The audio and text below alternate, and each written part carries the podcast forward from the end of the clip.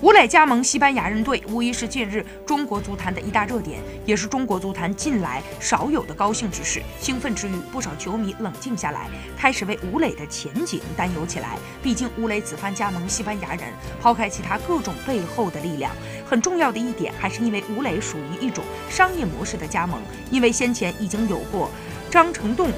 张稀哲等这样的中国球员也是商业模式下操作的转会，实际效果并不理想。不过，业内人士指出，尽管吴磊此番加盟的确有商业因素，但吴磊的这种模式还是有别于先前张稀哲、张成栋那样的商业模式，甚至某种程度上，包括日本在内的众多亚洲国家已经普遍采用了吴磊模式，中资球队早该好好利用。